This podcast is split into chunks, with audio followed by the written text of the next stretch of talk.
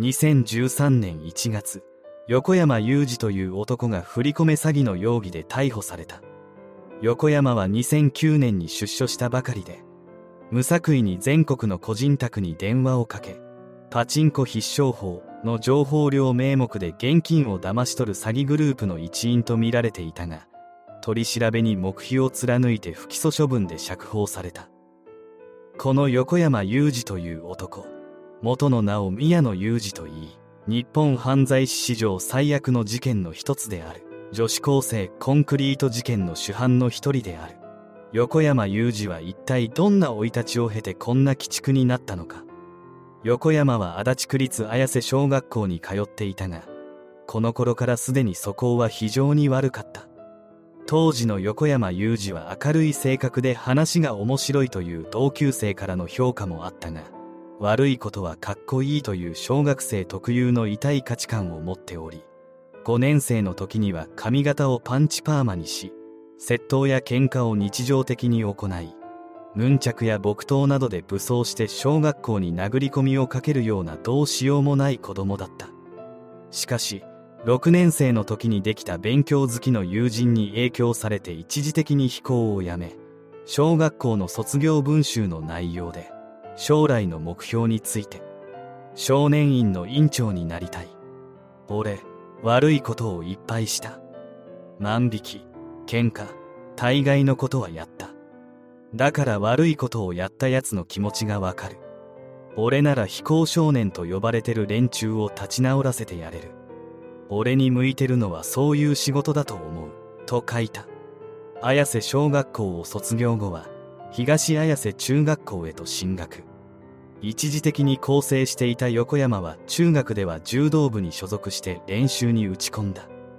160センチの小柄な体格ながら軽量級の選手として活躍し中学3年生の時には都大会2位という成績を残している。後にコンクリート事件の共犯となる小倉城湊真二渡辺康の3人はこの中学校の後輩にあたる。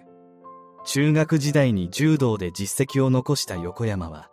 柔道のスポーツ推薦を受けて1986年4月に東海大学附属高輪大高校へと進学した。高校でも柔道に打ち込み1年生の時から先輩にも引けを取らない実力を見せて顧問からも期待をかけられたがそれに嫉妬した先輩部員からの陰湿な可愛がりを受けるようになった。横山が先輩部員から受けた可愛がりはどう見ても犯罪レベルの凄まじいもので次第に柔道にも集中できなくなっていった。大会で結果を残せなくなった横山は顧問にも叱責されるようになり憂さ晴らしに街へ出て手当たり次第に喧嘩をふっかけて暴れるようになり家でも暴れて物を壊したり母親に暴力を振るって肋骨を骨折させる怪我を負わせたりするようになった。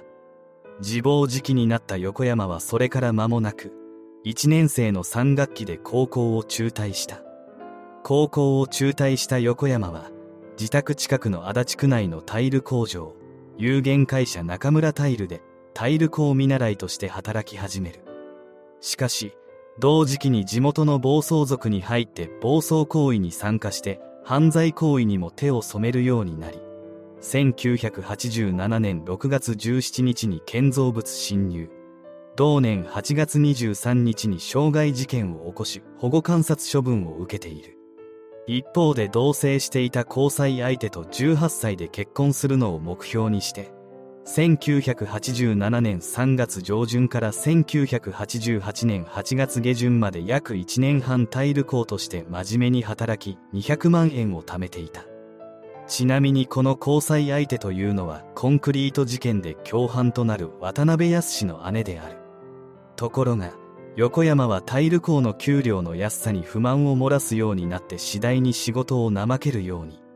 そして運転免許証を取得するために通っていた自動車学校の合宿で知り合った暴力団関係者の紹介により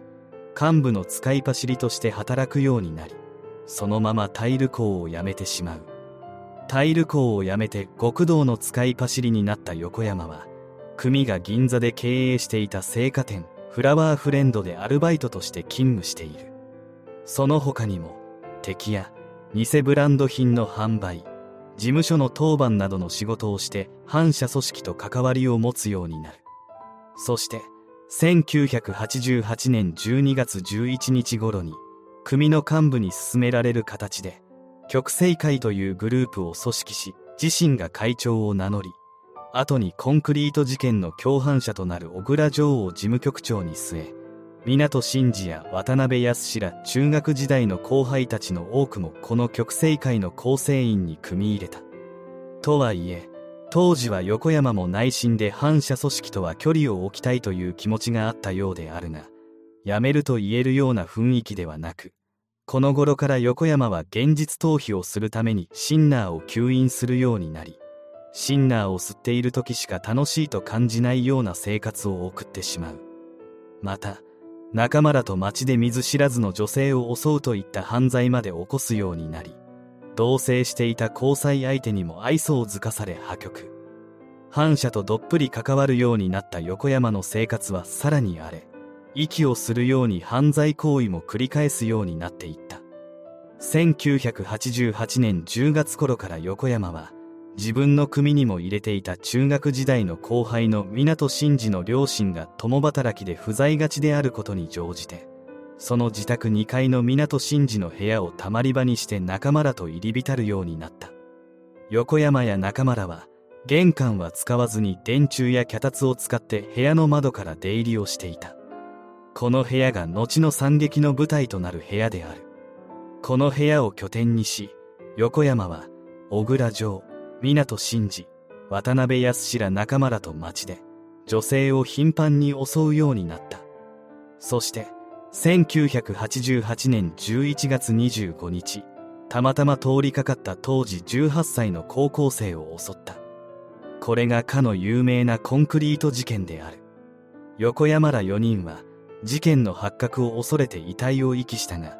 横山は別の女性への暴行2件とひったくり事件20件の容疑で逮捕された。その取り調べを受けた際に担当刑事が釜をかけていった。人の命まで奪っちゃダメじゃないかという言葉に女子高生の命を奪ってしまったことがバレていると勘違いした横山は犯行を自供。半信半疑で捜査員が供述の場所を調べたところ例のコンクリートが見つかり事件が発覚したのだった。この事件で横山は懲役20年の実刑判決が確定して服役している。そして横山は2009年に満期で刑期を終えて出所。この時に元の宮野裕二という名前を養子縁組で横山裕二へと改名している。出所後は暴力団とのつながりを利用してマルチ商法で稼いでいたとの話もあり冒頭で述べたように振り込め詐欺の容疑で逮捕されるなど分かっていたことであるが反省などしていないようである。やはりあれだけの凄惨な事件を起こすだけあって生い立ちも相当に壮絶である。